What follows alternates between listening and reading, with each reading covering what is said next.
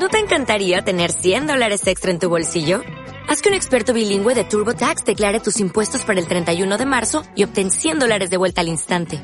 Porque no importa cuáles hayan sido tus logros del año pasado, TurboTax hace que cuenten. Obtén 100 dólares de vuelta y tus impuestos con 100% de precisión. Solo con Intuit TurboTax. Debes declarar para el 31 de marzo. Crédito solo aplicable al costo de la presentación federal con TurboTax Full Service. Oferta sujeta a cambios o cancelación en cualquier momento. De profesional a profesional. Episodio 6.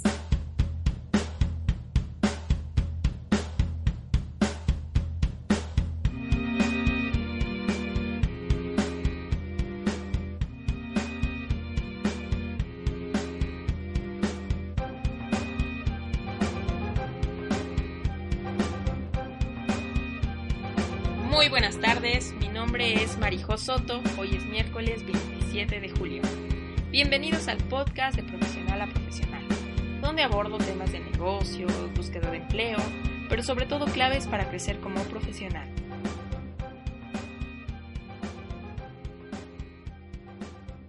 El día de hoy les traigo una entrevista súper especial. Hasta ahora hemos hablado sobre desarrollo profesional, desarrollo personal, hemos tenido una entrevista con una persona que está montando su negocio, hemos hablado de currículum vitae, pero se me ha pasado lo más importante. Una persona que está montando su negocio o que está iniciando su búsqueda de empleo, lo relevante que tiene que hacer es ejercicio. Cómo el ejercicio nos puede ayudar no solo a estar activos, sino a tener mayor claridad de la mente y a ser más productivos. Es por ello que hoy tengo la oportunidad de hablar con Brian Montiel, que es coach de la salud, sobre cómo desarrollar este hábito y cuáles son los beneficios de hacer ejercicio. Y bueno, eh, hola Brian, ¿cómo estás antes que nada? Hola, bien María José, bien, gracias. Eh, cuéntanos, primero que nada, ¿a qué te dedicas en cuestiones de salud y del ejercicio? En cuestiones de salud, yo vendría a ser como un asesor físico, ya que tengo los principios básicos sobre los ejercicios con pesas, el ejercicio aeróbico, anaeróbico y este, principios básicos de nutrición.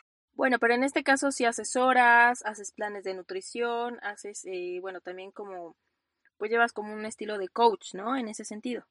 Sí, se podría decir. También este, corrijo a la gente cuando hace mal algunos ejercicios o les digo de qué manera se hacen más intensos sus entrenamientos o qué es lo que más les conviene a ellos en, en cuanto a su plan de desarrollo muscular o acondicionamiento físico.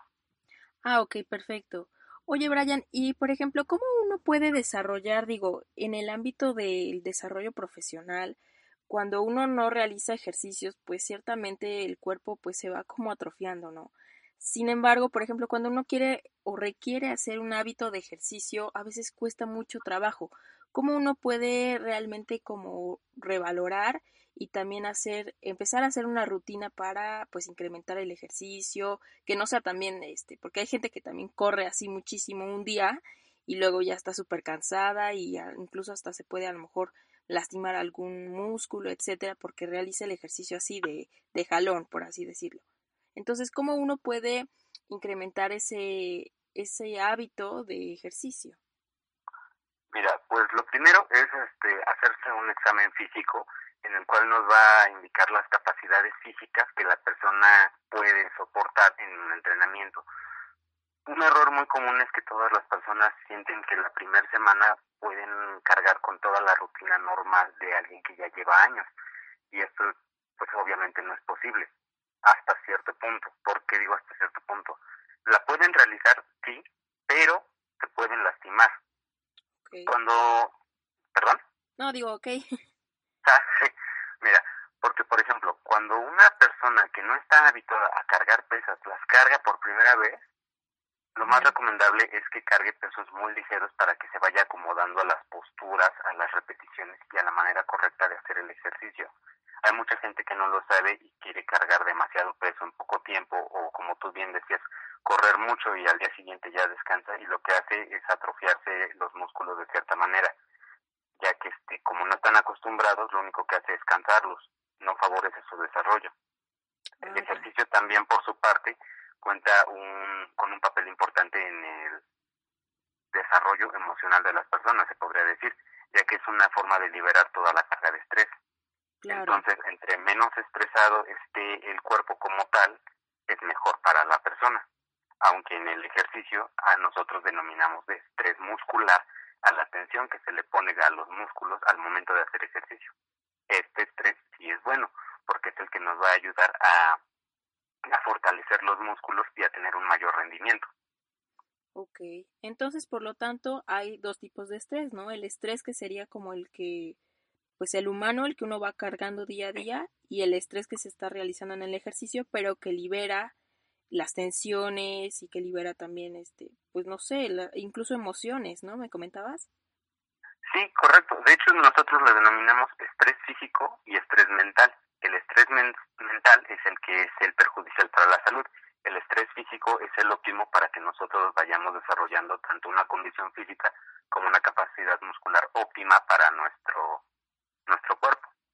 Ah, Porque hay que recordar que no toda la gente tiene un, un una fisiología igual. Nosotros le denominamos somatotipos. Ah, ya. Que vendría a ser este flaco, de complexión robusta y la gente gordita lo voy a decir así porque este los términos reales son este ectomorfo, endomorfo y mesomorfo, pero para que se entienda más es así, es flaco, mediano o gordito. Okay, perfecto. Entonces también dependiendo del, de la estructura corporal que tengamos es qué tanto estrés le podemos meter a nuestro cuerpo para que nos responda bien. Okay. Porque si no le metemos el suficiente o le metemos de más, igual se daña.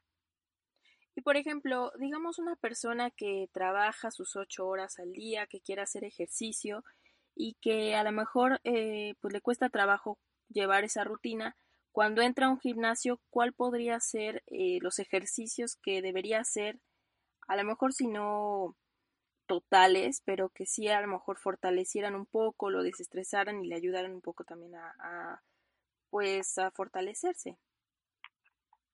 Pues aquí sí dependería mucho también de la persona, porque lo que pasa cuando uno entra es que no entra cargando y haciendo una rutina específica desde un inicio.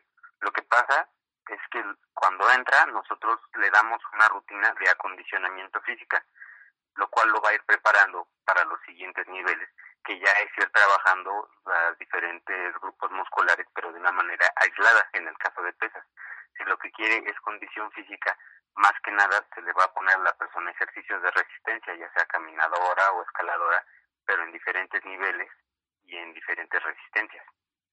O sea, no le podemos no le podemos meter a un iniciado una rutina de escaladora en nivel de montaña, porque no la va a aguantar y le vamos a lastimar las rodillas, la cintura. Tiene que ir poco a poco para fortalecer los músculos y ya después hacer el entrenamiento correcto.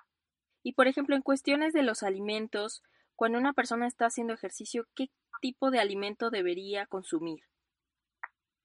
Pues ahí obviamente depende de cuál sea la meta de esta persona. Por ejemplo, si es una persona delgada que quiere aumentar su masa muscular, lo que debe de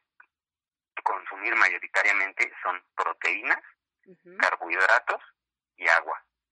Y medianamente fibra.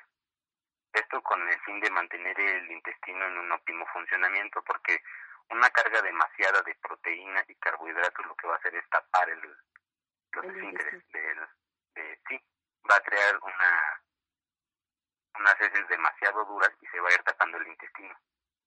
Y eso también es muy malo, porque ya se sabe qué es lo que pasa se tapa el intestino o cualquier otra cosa. Por eso es que nada, la fibra y el agua es para mantenerse tanto hidratado, favorecer el flujo intestinal y hay que recordar que los músculos junto como la mayor parte del cuerpo son agua, entonces lo que va a hacer es mantener inflado el músculo junto con los carbohidratos y las proteínas. Si lo que se está buscando es bajar de peso, ahí se debe de reducir la ingesta de carbohidratos, aumentar la de proteínas y subir la de fibra. Ah, ok. Ahí sí se debe entonces subir la fibra para que pueda pues desechar todo lo que va consumiendo. Exacto y también no esperar ver cambios de un día para otro, porque el cuerpo, cuando se quiere bajar de peso, el cuerpo por razón fisiológica va a eliminar la grasa de donde más daño esté haciendo. Ah, O sea, se podría decir de manera interna, va a bajar de grasa, pero se podría decir que es la grasa que tiene acumulada en el corazón o en diferentes órganos. Ya hasta después se va a empezar a aplanar abdomen, a quitar la flacidez de los brazos y todo eso. Pero es primero de donde el cuerpo tiene el mayor cúmulo de grasa y donde más daño hace. Y por ejemplo, una persona que, mm, no sé, que deja de hacer ejercicio por dos años, dos o tres años, y regresa a hacer el ejercicio más o menos el tiempo en el que debe hacer alguna rutina, ¿cuánto tiempo sería? O sea, ¿una hora puede hacerlo o menos? De hecho, el, el tiempo de ejercicio yo siempre recomiendo que sea lo mismo. Lo que pasa es que aquí, si se deja de hacer ejercicio durante un largo periodo de tiempo, van a pasar varios factores. El primero es que el que denominamos memoria muscular. O sea, ya tenemos cierto avance, el cual se queda guardado en nuestros músculos y en nuestra capacidad de, de resistencia y de fuerza. Okay. Entonces, lo que aquí hace es una rutina, por así decirlo, de reacondicionamiento físico, que no es lo mismo que una rutina de acondicionamiento físico. Porque nos vamos a aprovechar de la memoria muscular y del avance que sea poco o mucho ya había tenido antes de su pausa de ejercicio para volverlo a encaminar hacia, hacia una rutina normal, lo que estaba acostumbrado. Por ejemplo, si una persona dejó de ir, que te gusta, unos tres meses a entrenar, ya no necesita la rutina de acondicionamiento, sino una rutina de reacondicionamiento y a lo mucho sería una semana. Okay. En una semana ya lo tendríamos preparado para que esté cargando lo que originalmente cargaba. Uno de los mejores eh, deportes, ¿cuál sugerirías?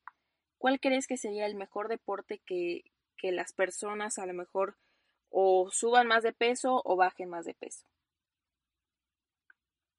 Mm, sí depende mucho porque es más que nada no tanto el deporte sino la alimentación.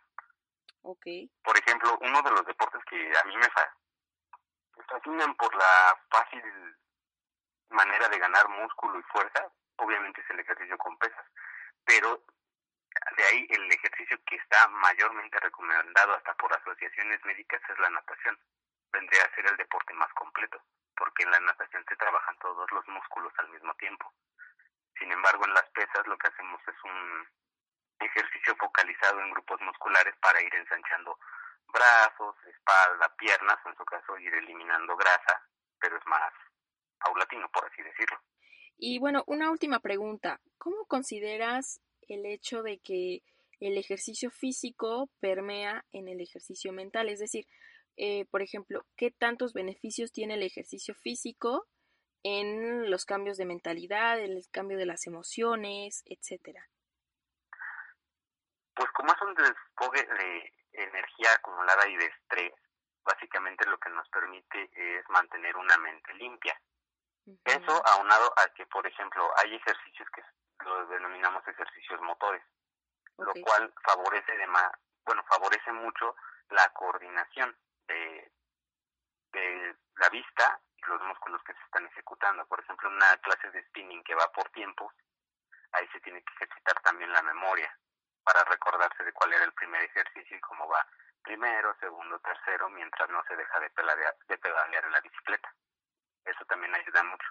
También desarrolla demasiado los reflejos, ya que como nuestro músculo y nuestro sistema como tal se modifica hasta cierto punto para responder más a ciertas situaciones de, de estrés o que requieren mayor concentración, podemos tener una mayor movilidad, un mayor rango de movimiento. No es lo mismo los reflejos de una persona que nunca ha hecho ejercicio que los reflejos de una persona que ha hecho ejercicio toda su vida. Se mueve más rápido, este, si no, por decir que se le caiga un vaso, si no lo alcanza con la mano, logra poner el pie y ya no rompe lo, el vaso que se había caído, ya lo detiene. Tiene como que más esa facultad para tener un mayor dominio sobre su cuerpo. Wow, no, pues sí, muy recomendable el ejercicio.